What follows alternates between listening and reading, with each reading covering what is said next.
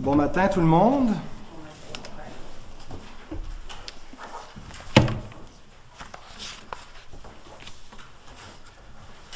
On va demander au Seigneur qu'il nous conduise et nous bénisse alors que nous sommes rassemblés en son nom. Seigneur, c'est ta présence, comme nous venons de le chanter, qui est un phare dans la nuit. Nous sommes dans un monde où il fait noir, où il y a des ténèbres, Seigneur, il y a de la confusion. L'un nous dit, allons dans cette direction, un autre nous dit, allons plutôt par là. Seigneur, nous ne voulons pas écouter la voix des hommes, mais la voix de Dieu. Seigneur, c'est ta présence, c'est ta parole qui est un phare, qui illumine, qui éclaire, qui éclaire les hommes, qui éclaire tous ceux qui croient en toi. Seigneur, nous sommes reconnaissants de ce que nous ne sommes pas laissés au milieu de cette nuit orageuse pour faire naufrage, Seigneur, mais parce que tu es présent avec nous, comme Christ était avec ses disciples dans cette barque au milieu de la tempête. Sa présence était ce qu'il y avait de plus rassurant. Et Seigneur, nous avons besoin de ta présence pour nous rassurer au sein de, notre, de nos détresses quotidiennes, de nos temps, de nos hauts et nos bas. Seigneur, sois avec nous, fortifie-nous. Et nous te prions que ta parole puisse nous encourager ce matin. Seigneur, parle à nos cœurs, console nos cœurs, nourris nos âmes, réjouis notre âme, Seigneur, afin que nous puissions, en te contemplant, Seigneur, être transformés. La gloire qui nous est révélée dans ton évangile, c'est la gloire éternelle, c'est pas une gloire passagère. Et nous sommes appelés à la contempler, à l'examiner, à l'étudier, afin que notre vie, en faisant cela, puisse être transformée dans la même gloire, Seigneur. Nous te disons, gloire à toi. Béni soit ton nom, Seigneur. Tu mérites toute la louange, toute l'honneur, Seigneur, et nous sommes réellement venus pour te l'apporter. Seigneur, bénis ton Église pour ta gloire, au nom de Christ. Amen.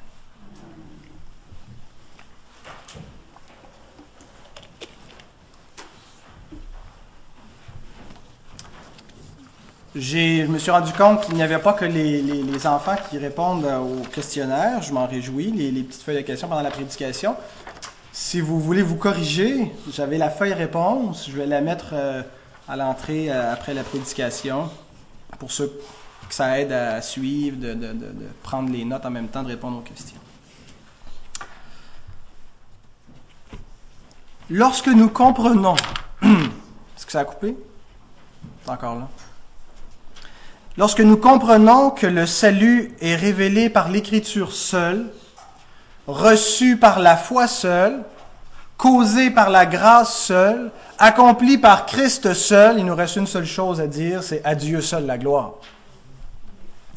À Dieu seul la gloire, c'est ce que veut dire soli deo gloria en latin. Et nous allons aborder ce dernier saut-là sous deux angles. Aujourd'hui, nous allons aborder l'angle de la gloire de Dieu en elle-même. Et la prochaine fois, nous aborderons la réponse de l'homme à la gloire de Dieu, l'adoration de l'homme face à Dieu. Or, avec le dernier saut-là que nous étudions ce matin, nous arrivons au point culminant d'une bonne théologie. Une bonne théologie devrait nous mener ultimement à la gloire de Dieu. C'est là où ça mène la, la, la, théologie, la parole de Dieu, les doctrines de la parole de Dieu. Mais c'est pas seulement le point culminant à la gloire de Dieu, c'est aussi le point de départ, c'est pas juste le point d'arrivée. Nous lisons dans Ésaïe au chapitre 48 verset 12 Écoute-moi Jacob et toi Israël que j'ai appelé. C'est moi, moi qui suis le premier. C'est aussi moi qui suis le dernier le premier et le dernier, le début et la fin, l'alpha et l'oméga. Tout commence avec l'Éternel, tout termine avec l'Éternel. C'est une théologie de la gloire que nous avons. Et on ne peut pas, honnêtement, trouver de motif plus élevé, plus pur de, motif plus sublime que la gloire de Dieu. Pensez à tout ce que vous pouvez imaginer de beau, de, de, glorieux. Vous trouverez rien qui soit meilleur, qui soit plus élevé que la gloire de Dieu.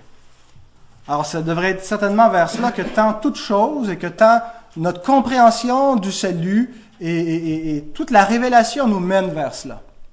Notre évangile va vers cela.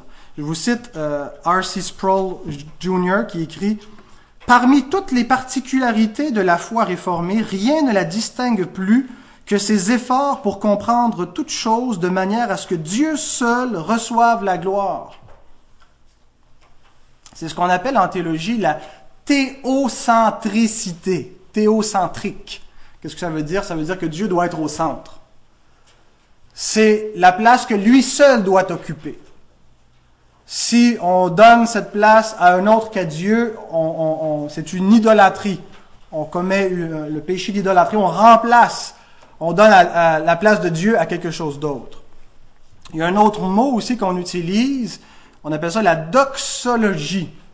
On a ça parfois dans, un, dans nos, quand on a le, déroulement d'un culte, on a toutes les, les, différentes étapes du culte, ouverture, bénédiction finale. Des fois, il y a aussi la partie qu'on appelle doxologie. Ça vient d'un mot grec, le mot doxa, qui veut dire gloire. Alors la doxologie, c'est quand on proclame la gloire de Dieu. On proclame que Dieu est glorieux. Et on a beaucoup d'exemples dans les psaumes. Je vous ai mis des, euh, juste les références, mais euh, par exemple, nous lisons L'Éternel est roi à toujours et à perpétuité. On proclame la gloire de Dieu. L'Éternel est ma force et mon bouclier. En lui mon cœur se confie et je suis secouru. J'ai de l'allégresse dans le cœur et je loue euh, et je le loue par mes chants. L'Éternel est la force de son peuple. Il est le rocher des délivrances de son oin. Psaume 66, verset 4. Toute la terre se prosterne devant toi et chante en ton honneur. Elle chante ton nom. Psaume 95, verset 3. L'Éternel est un grand Dieu. Il est un grand roi au-dessus de tous les dieux, et ainsi de suite. Nous proclamons donc la gloire du Seigneur. Si nous croyons réellement à notre doxologie, si nous croyons réellement que Dieu est glorieux, qu'il est un grand roi, que tous devraient se prosterner devant lui, que tout ce qui respire devrait adorer son nom, devrait vivre pour sa gloire, bien, il n'y a absolument rien qui devrait avoir autant d'impact dans notre existence que la gloire de Dieu, n'est-ce pas?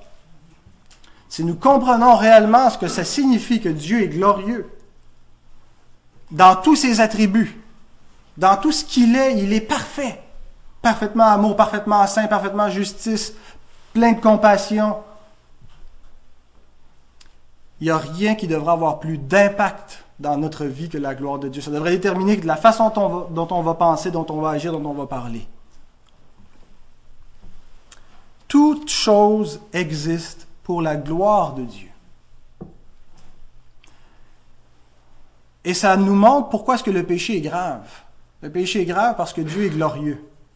Le péché s'oppose à la nature de Dieu, va contre lui.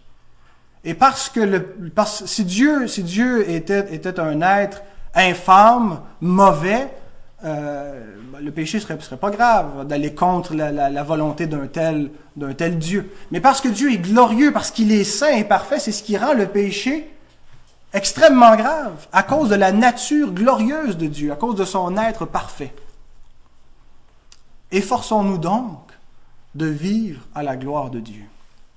Et c'est vers cela que va tendre ces deux derniers messages qui vont clore notre série sur la, la foi réformée. Ce matin, nous allons examiner trois points. Premièrement, que Dieu a tous les mérites. Toute la louange lui est due pour le salut, mais pour toute chose. Deuxièmement, la raison d'être de toute chose, c'est pour glorifier Dieu. Et troisièmement, comment est-ce que Dieu a rétabli sa gloire dans un monde dépravé, dans un monde qui est allé contre sa gloire? Eh bien, nous allons voir que c'est par l'évangile de la gloire.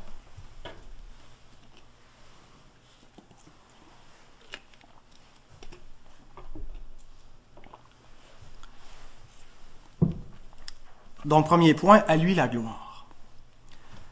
Après avoir expliquer que le salut est entièrement en Jésus-Christ et par Jésus-Christ, l'apôtre Paul écrit ceci. Que celui qui se glorifie se glorifie dans le Seigneur. 1 Corinthiens chapitre 1 verset 31. La seule chose que nous pouvons dire après avoir compris ce que ça veut dire un salut par grâce, c'est à Dieu la gloire. Dieu est le seul récipiendaire de toutes les éloges par rapport au salut, parce qu'il est le seul auteur du salut. La théologie de Pélage, on a parlé de Pélage dans les dernières semaines, la théologie d'Arminius s'efforce de donner une part, ne serait-ce qu'une part infime à l'homme dans son salut. Si l'homme contribue par ses œuvres ou par son libre arbitre à son salut, il a quelque part, ne serait-ce qu'infimement, un sujet de se glorifier. Voici ce que Dieu dit par rapport au salut. Ésaïe 42, verset 8. Je suis l'Éternel, c'est là mon nom, et je, je ne donnerai pas ma gloire à un autre, ni mon honneur aux idoles. Il y a beaucoup de choses que Dieu partage, mais il ne partage pas sa gloire. Il nous rend participants de sa gloire divine, mais tout l'honneur, tout le mérite lui revient. L'homme, cependant, il est ce qu'on appelle un fabricant d'idoles. L'homme fabrique toutes sortes de choses, on est des inventeurs, mais il y a des choses qu'on invente continuellement, les êtres humains, ce sont des idoles. De faux dieux que l'on se crée matériellement ou par l'imagination, des dieux conceptuels ou des dieux matériels, auxquels on donne la gloire qui devrait revenir à Dieu seul. L'exemple le plus frappant, c'est celui des Israélites. À peine sortis de l'Égypte, à qui attribuent-ils la gloire de leur salut? Exode 32, verset 8. Ils se sont fait un veau en fonte, ils se sont prosternés devant lui, ils lui ont offert des sacrifices et ils ont dit, Israël, voici ton Dieu qui t'a fait sortir du pays d'Égypte. Incroyable. Ils ont attribué à la créature la gloire qui revient au Créateur, la gloire de leur salut. Croyez peut-être que les chrétiens ont fait mieux. Après quelques siècles, ça n'a pas été long que le christianisme est tombé dans une idolâtrie flagrante. On a vite cru que nos œuvres, notre sueur et notre sang était la cause qui nous méritait, qui nous acquérait la rédemption chez les chrétiens. Et nous avons donné à l'homme la gloire qui revient à Dieu. Est-ce que les protestants ont fait mieux? Ben, ils se sont façonnés, aussi en tout cas une grosse part des protestants, une idole qu'ils ont appelée le libre arbitre. Ils se sont prosternés devant et ils ont dit, voici ton Dieu qui t'a fait sortir du péché.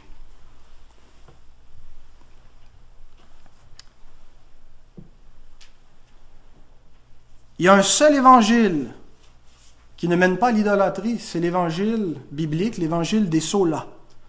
Un évangile révélé par la parole de Dieu seul, reçu par la foi seule, causé par la grâce seule, accompli par Christ seul, fait en sorte que Dieu seul doit recevoir toute la gloire pour ce salut. Trouve ça intéressant comment l'apôtre Jean termine sa première épître. Avez-vous déjà noté la dernière phrase hein? C'est pas au revoir à la prochaine. La dernière phrase de l'apôtre Jean, il dit Petits enfants, gardez-vous des idoles. Ça termine assez abruptement, mais ça nous laisse un peu sur, euh, un, un, un ton d'alerte. Gardez-vous des idoles. N'allons pas croire ceci, que parce que nous sommes des enfants de Dieu régénérés, nés de nouveau, nous sommes absolument à l'abri de l'idolâtrie, de tous les idoles, toutes les idoles. C'est dans un contexte, l'oracle que j'ai lu d'Ésaïe un petit peu plus tôt, qui dit que, Dieu ne partagera pas sa gloire avec les idoles, c'est dans un oracle de salut. C'est dans un contexte où Dieu annonce qu'il va donner le salut. Et c'est moi qui va le donner. Ce ne sont aucun des dieux que vous pouvez vous créer, que, que vous vous imaginez, c'est moi seul. Relisons l'oracle dans son, Contexte, Ésaïe 42, 5 à 8. Ainsi parle Dieu, l'Éternel, qui a créé les cieux et qui, qui les a déployés, qui a étendu la terre et ses productions, qui a donné la respiration à ceux qui la peuplent et le souffle à ceux qui y marchent. Donc c'est vraiment le Créateur. Moi, l'Éternel, je t'ai appelé pour le salut. Et je te prendrai par la main, je te garderai, je t'établirai pour traiter alliance avec ton peuple, pour être la lumière des nations, pour ouvrir les yeux des aveugles, pour faire sortir de prison le captif et de leur cachot ceux qui habitent dans les ténèbres. Ça vous rappelle les paroles de quelqu'un? Celui qui a accompli, salut le Christ. Je suis l'Éternel, c'est là mon nom. Je ne donnerai pas ma gloire à un autre, ni mon honneur aux idoles. La théologie du salut par les œuvres, du salut par le libre arbitre ou de la perte du salut conduit tôt ou tard à une idole, à l'homme. Croit que l'homme a quelque chose à voir avec son salut, avec la cause, avec la cause efficiente ou initiale du fait qu'il est sauvé. Quand Paul écrit, nous tous aussi nous étions de leur nombre dans Éphésiens 2, chapitre 3. Nous étions de leur nombre. Ils viennent décrire ceux qui sont toujours morts dans leur péché, qui sont sous l'empire du malin, qui sont ennemis de Dieu par leurs pensées. Il dit, nous étions de leur nombre. Et là, il nous dit pas, mais on a eu la brillante idée de se séparer d'eux. On a décidé de ne plus être de leur nombre. Voici comment il continue après avoir dit, nous tous, nous étions de leur nombre. Il dit au verset 4, mais Dieu, qui est riche en miséricorde à cause du grand amour dont il nous a aimés. Nous qui étions morts par nos offenses, nous a rendus à la vie avec Christ. C'est par grâce que vous êtes sauvés. Il nous a ressuscités ensemble et nous a fait asseoir ensemble dans les lieux célestes en Jésus-Christ, afin de montrer dans les siècles à venir l'infinie richesse de sa grâce par sa bonté envers nous en Jésus-Christ. C'est par la grâce que vous êtes sauvés par le moyen de la foi, et cela ne vient pas de vous, c'est le don de Dieu.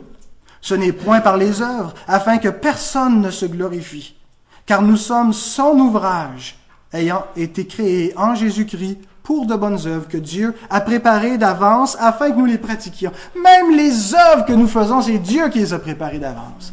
Il n'y a pas grand-chose dans ce que nous venons de lire que, que ce n'est pas Dieu qui a fait. Notre salut est l'œuvre de Dieu. Nous sommes son œuvre. Qui peut donc se vanter? Qui, ici ce matin, peut dire qu'il y a une contribution, une part infime à son salut? À Dieu seul la gloire. Et c'est vrai non seulement du don du salut, mais de tous les autres dons que Dieu fait à l'homme. Jacques nous dit ceci. Toute grâce excellente et tout don parfait descendent d'en haut. Tout don, toute grâce, tout ce que nous avons, ça vient d'en haut. Paul pose la question suivante. qui est-ce qui te distingue? Qu'as-tu que tu n'aies reçu? Et si tu l'as reçu, pourquoi te glorifies-tu comme si tu ne l'avais pas reçu? Ça, c'est bête. Hein? On se glorifie de choses pour lesquelles on n'a pas vraiment de mérite. Pas de notre faute si on est beau, pas de notre faute si on est bon dans quelque chose. C'est venu avec. Hein. On est né, puis on avait des aptitudes. On a une responsabilité. Je ne veux pas nier la responsabilité humaine d'entretenir les dons que Dieu nous a faits. Mais si tu n'as pas reçu le don de, faire des beaux dessins euh, ou d'avoir une belle voix, il n'y a rien que tu peux faire pour l'obtenir. C'est donné. Dieu donne comme il veut à qui il veut. Dieu, je vais vous dire quelque chose qui, choque les oreilles de beaucoup de gens en 2010. Dieu est un Dieu qui fait des discriminations. Dieu donne à certains et ne donne pas à d'autres, et donne pas également. Hein? Dieu n'est pas communiste, c'est pas égal, la même chose pour tout le monde. Dieu en donne plus, en donne moins. Mais il y a une chose qui est sûre, nous avons tous reçu. Et la, la parole nous pose la question, qu'as-tu que tu n'aies reçu? De quoi peux-tu te glorifier? Donne gloire à Dieu. Parce que c'est pour ça que nous vivons, pour la gloire de Dieu. Nous sommes des créatures, nous avons été créés pour sa gloire. Qui que nous soyons, qu'on soit croyant ou pas, ça, ça ne change absolument rien. Tout ce que nous avons, nous l'avons reçu. et nous ne pouvons pas nous en glorifier. C'est pourquoi il est écrit, Romains 11, 36, c'est de lui, par lui et pour lui que sont toutes choses. À lui la gloire dans tous les siècles. Amen. Amen.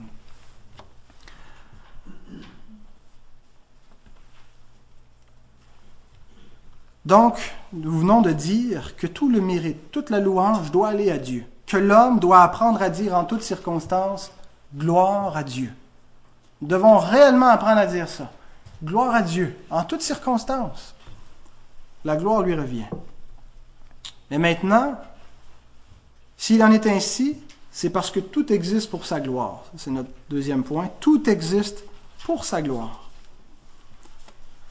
Vous savez, le but des philosophes, c'est de trouver le sens de la vie. Entre autres, c'est de comprendre les choses, de comprendre ce qui est bien, donner une raison d'être à l'existence. Hein, il y en a qui ont abdiqué, vous connaissez peut-être le courant, l'existentialisme. L'existentialisme, on est arrivé à la conclusion qu'on existe, c'est tout, un mouvement athée. Il n'y a, a, pas de Dieu. Donc tout ce qu'il y a, c'est qu'on existe, mais l'existence n'a aucun sens, n'a pas de but. Pas de but en elle-même elle, n'a pas été créée, donc elle existe, c'est tout. En existant. Il n'y a ni bien ni mal. Eh bien, l'Écriture ne nous présente pas un existentialisme. L'Écriture nous présente que Dieu a fait des choses avec un but. Il a tout fait avec un but. On lit même dans Proverbe 16, 4. L'Éternel a tout fait pour un but, même le méchant pour le jour du malheur. Le but de toute chose, c'est de glorifier Dieu. C'est simple le but de tout ce qui existe, de toutes les créatures, qu'elles soient des créatures euh, organiques, biologiques, qu'elles soient rationnelles ou pas, le but de tout ce qui existe, c'est de glorifier Dieu. Ça a été créé pour sa gloire. Les choses n'existent pas par elles-mêmes, ni pour elles-mêmes. Rien n'est réellement une fin en soi ici. Tout et dans le but de la gloire de Dieu.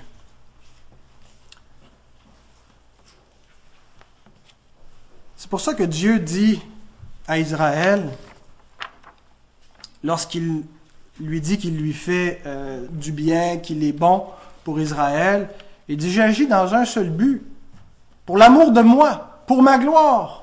Ésaïe 48, versets 11 à 13. C'est pour l'amour de moi pour l'amour de moi que je veux agir. Car comment mon nom serait-il profané? Je ne donnerai pas ma gloire à un autre.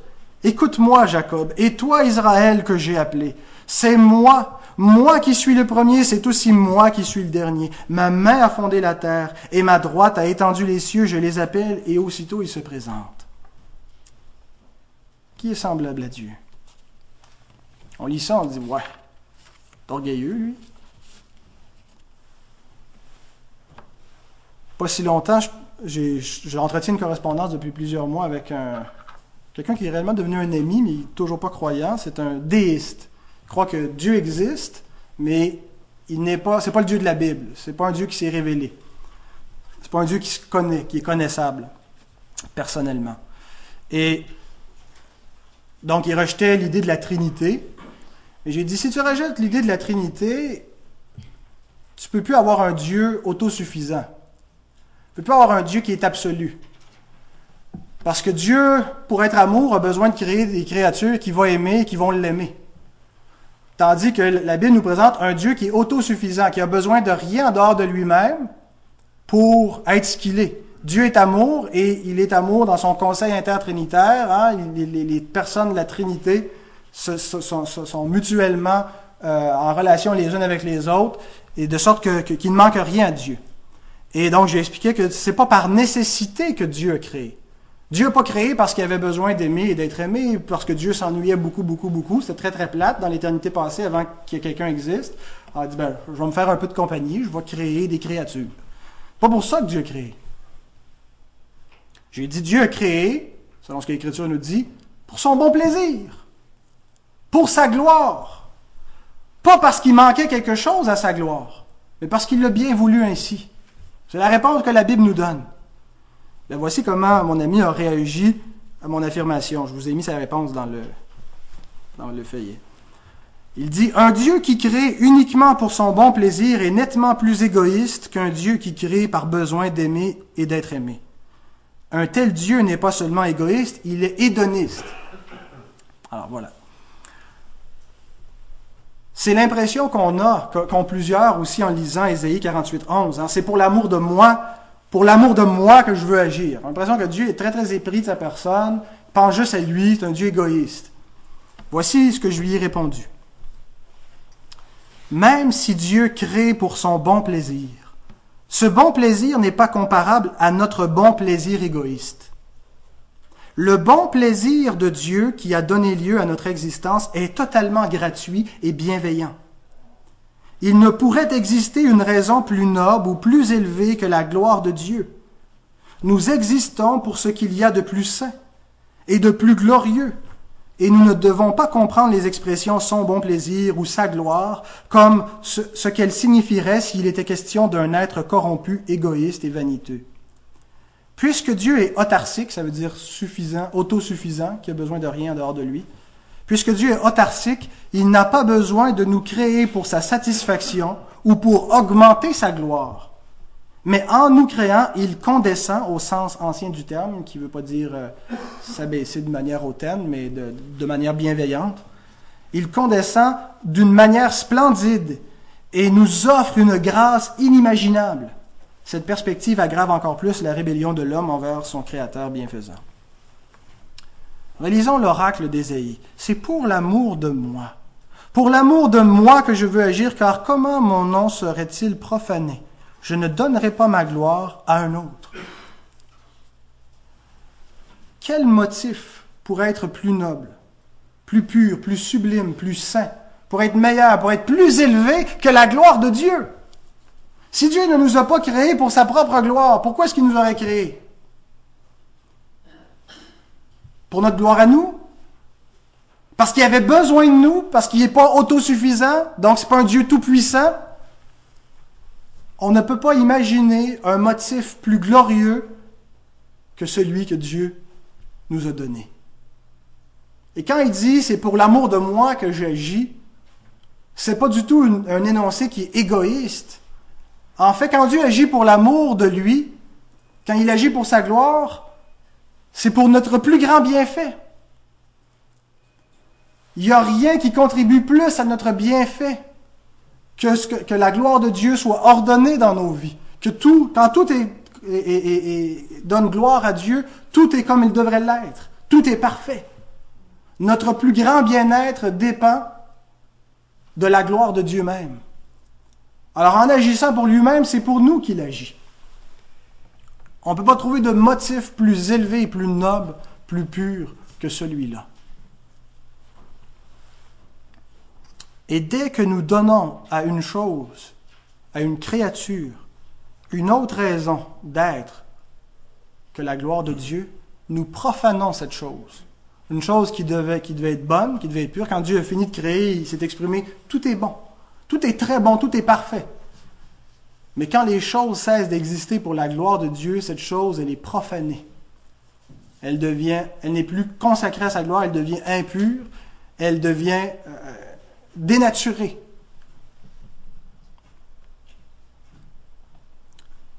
Sachons ceci, Dieu ne laissera pas son nom être profané. Et il ne donnera pas sa gloire aux idoles, il n'abandonnera pas sa gloire à de faux dieux. Tout a été fait pour sa gloire, donc tout doit le glorifier. C'est ce que nous dit Paul. Même les choses les plus banales. On se dit, quand on se lève le matin, on mange, on n'est pas en train de dire euh, je mets du beurre de pinot sur mes toits, Seigneur, pour ta gloire, je prends cette bouchée pour ta gloire. Eh bien, en réalité, dans ces choses les plus banales, pourquoi est-ce que nous mangeons? On mange parce qu'on a faim.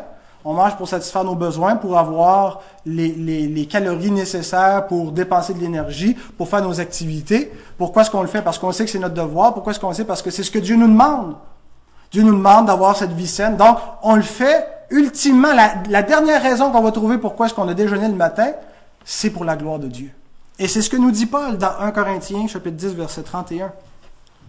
Soit donc que vous mangiez, soit que vous buviez, soit que vous fassiez quelque autre chose, faites tout pour la gloire de Dieu. Même s'il y a des raisons immédiates, immédiates entre, ce qu'on fait, pourquoi est-ce qu'on les fait, la raison ultime pourquoi est-ce qu'on fait toute chose, ça devrait être pour la gloire de Dieu. Et si nous n'agissons pas pour la gloire de Dieu, si nous faisons des actions qui ne glorifient pas Dieu, eh bien, nous commettons ce qu'on appelle le péché d'idolâtrie. Est-ce que l'idolâtrie n'est pas le premier péché? Est-ce que ce n'est pas le péché qui entraîne tous les autres péchés? Le premier commandement nous dit ceci. Exode chapitre 20, verset 3. Tu n'auras pas d'autre Dieu devant ma face. C'est le premier, parce que les neuf autres en dépendent. Dès qu'il y a une idole qui remplace Dieu, les autres commandements tombent. Pourquoi est-ce qu'on continuerait d'obéir à Dieu dans les autres domaines de notre vie? Si ultimement ce n'est pas sa gloire que nous cherchons, si, si nous avons un autre but? Tout est parfait lorsque tout honore Dieu et tout obéit à Dieu. C'est l'ordre parfait. Le chaos est entré dans le monde lorsque l'être humain, lorsque l'homme a cessé de se prosterner devant le Créateur et s'est prosterné devant la créature. L'idolâtrie, c'est la racine de tout péché. On peut même dire qu'à chaque fois que nous péchons, c'est le premier commandement que nous transgressons. On transgresse d'autres, mais le premier, à chaque fois que nous péchons, nous le transgressons.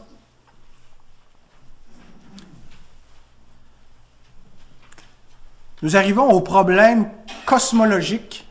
Cosmos, ça veut dire monde. Le problème de l'univers le plus important.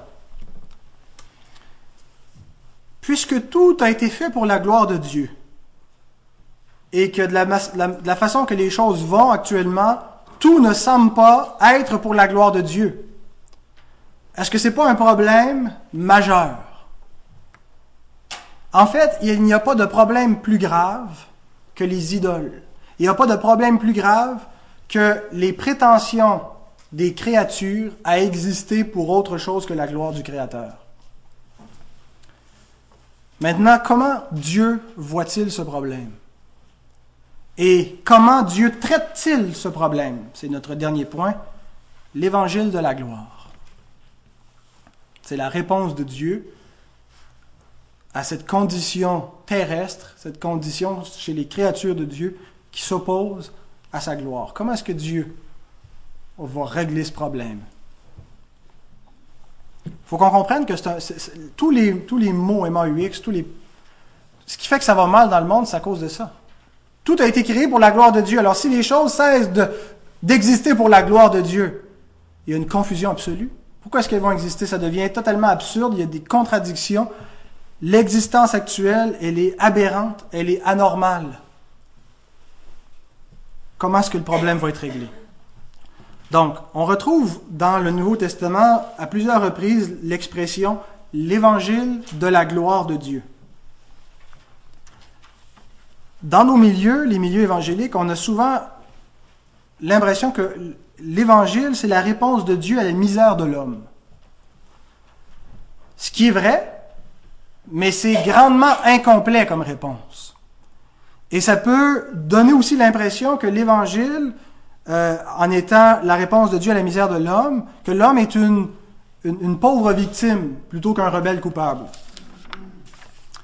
L'Évangile est d'abord et avant tout le rétablissement de la gloire de Dieu. L'Évangile est premièrement la réponse de Dieu à cet affront qu'a été le péché vis-à-vis de sa gloire. Lorsque les, ces créatures ont dit, nous, nous devenons autonomes, nous n'existons plus pour ta gloire, l'Évangile, ça a été la réponse de Dieu à cet affront. Ce qui est au cœur de l'Évangile, ce n'est pas l'homme, c'est la gloire de Dieu. C'est Dieu lui-même qui est au cœur de l'Évangile. Et une des raisons pourquoi souvent la grâce est mal comprise, c'est parce que nous avons une mauvaise perspective sur l'Évangile, nous avons placé l'homme au centre plutôt que de mettre Dieu au centre. Le salut de l'homme est une conséquence d'un objectif supérieur que Dieu avait. Cet objectif, c'était de glorifier son nom. Et en glorifiant son nom, il en a découlé une conséquence, le salut de l'homme. Ce n'était pas ce qui était central dans son projet. La réputation de Dieu a été attaquée. La créature a affronté Dieu.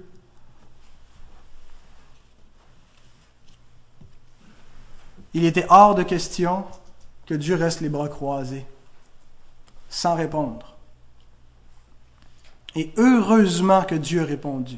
Heureusement que Dieu dit, je veux agir pour la gloire de mon nom, pour l'amour de moi. Pourquoi? Parce que le plus grand bien-être de toutes ces créatures en dépend. Notre bien-être dépend de cela. Dieu, en agissant pour lui-même, n'est pas un être égoïste, centré pour nous. C'est pour la gloire de son nom qu'il agit, sachant qu'avec le sacrifice qu'il va faire, pour glorifier son nom, il va en résulter notre salut.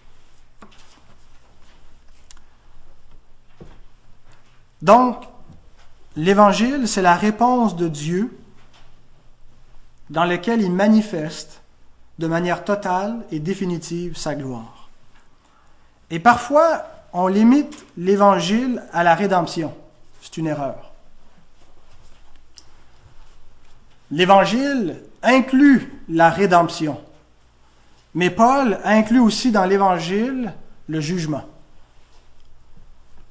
Romains 2, verset 16. Il dit, c'est ce qui paraîtra, c'est-à-dire la loi de Dieu jugeant toute action, au jour où, selon mon évangile, Dieu jugera par Jésus-Christ les actions secrètes des hommes.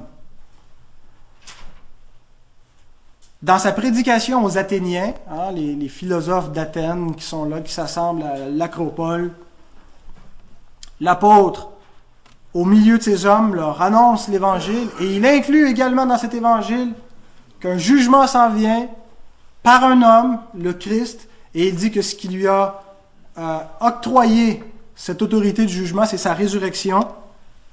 Il écrit, Dieu, sans tenir compte des temps d'ignorance, annonce maintenant à tous les hommes en tout lieu qu'ils aient à se repentir, parce qu'il a fixé un jour où il jugera le monde selon la justice par l'homme qu'il a désigné, ce dont il a donné à tous une preuve certaine en le ressuscitant des morts. Voyez donc que dans la conception des apôtres, l'Évangile inclut, oui, la rédemption, mais également le jugement. Pourquoi? Parce que par ce jugement, toutes choses vont être établies, toutes les injustices vont rencontrer leur châtiment mérité. L'évangile de la gloire c'est l'expression que le Nouveau Testament emploie, rétablit la gloire de Dieu de deux façons. Par la rédemption. Dieu s'est acquis un peuple jadis rebelle, qui l'a converti. Il a renversé sa rébellion. Et il a racheté ce peuple à la louange de la gloire de sa grâce. Et ce peuple, Pierre nous dit, sert à annoncer ses vertus. Hein, dans 1 euh, Pierre 2. C'est bien ça, 1 Pierre 2. 1 Pierre 2, verset 9. Nous sommes rachetés pour annoncer ses vertus, c'est-à-dire pour glorifier son nom. Mais l'évangile de la gloire, c'est aussi comment est-ce que Dieu rétablit sa gloire, c'est par la condamnation. Aucune injustice ne demeurera impuni. Même nos injustices ont été punies sur le Christ. Aucune créature ne demeurera insoumise. Le paradis et l'enfer existent à la louange de la gloire de Dieu.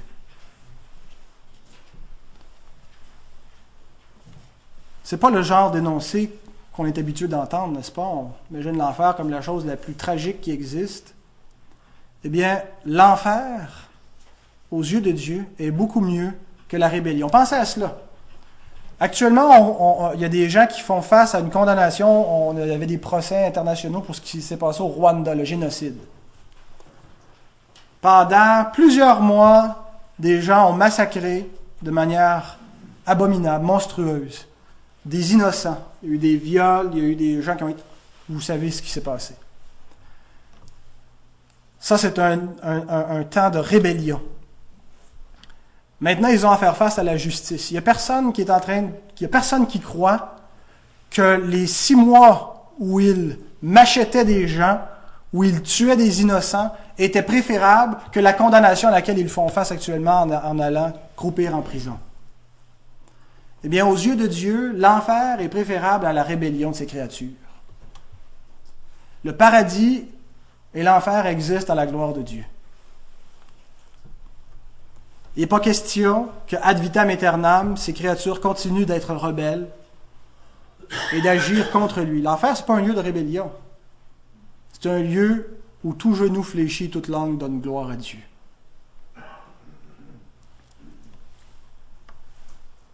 Et dans cet évangile qui a un double effet, ce qui est au centre, ce n'est pas l'homme, c'est Dieu, c'est sa gloire. C'est pour ça que Paul écrit que c'est l'évangile de la gloire du Dieu bienheureux.